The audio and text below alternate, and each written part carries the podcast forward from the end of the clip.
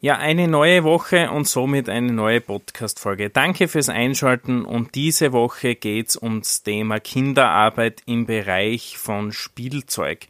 Ja, bis jetzt habe ich eigentlich bei Kinderarbeit immer darüber gesprochen, ähm, im Textilbereich und dieses Mal halt einmal im Spielzeugbereich, weil es ist eigentlich eine schlimme Sache, dass Spielzeuge hergestellt werden von Kindern für unsere Kinder und für Kinder, die wir halt gern beschenken.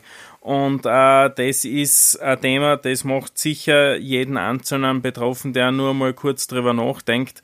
Aber ja, tatsächlich gibt's das noch immer ähm, und es begegnet uns öfter, als wir uns das so vorstellen können.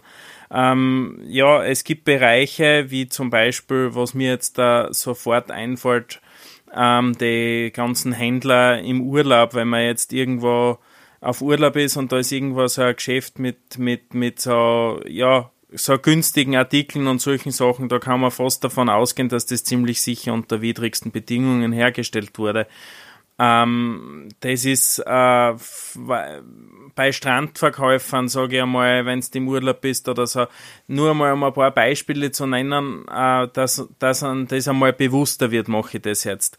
Ob das jetzt bei jedem, der da solche Sachen verkauft, zutrifft, nicht, vielleicht auch nicht, aber ich habe jetzt das letzte Mal, wie ich im Urlaub war, wieder mal drauf geachtet und habe mir auch die ganzen Verpackungen und das ganze Zeug angeschaut und da sind keine Zertifizierungen oder irgendwas drauf, weil es gibt Zertifizierungen, da ist nämlich der Spielzeugbereich dem Textilbereich ein bisschen voraus.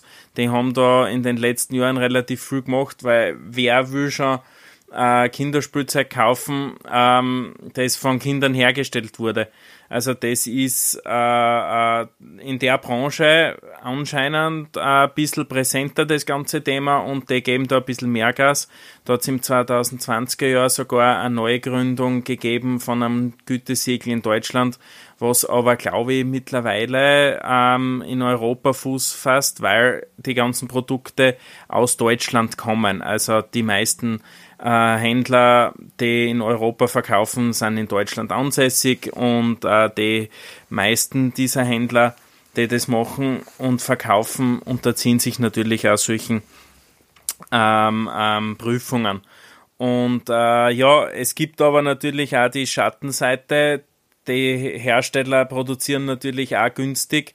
Und wieso ist das auch im, im Spielzeugbereich so? Naja, weil so schlimm das klingt, Kinder den Geruch von Chemikalien äh, und die Hitze in den Fabriken einfach, nicht, man kann nicht sagen besser aushalten, aber ja, so blöd das klingt, die akzeptieren das halt eher als Erwachsene.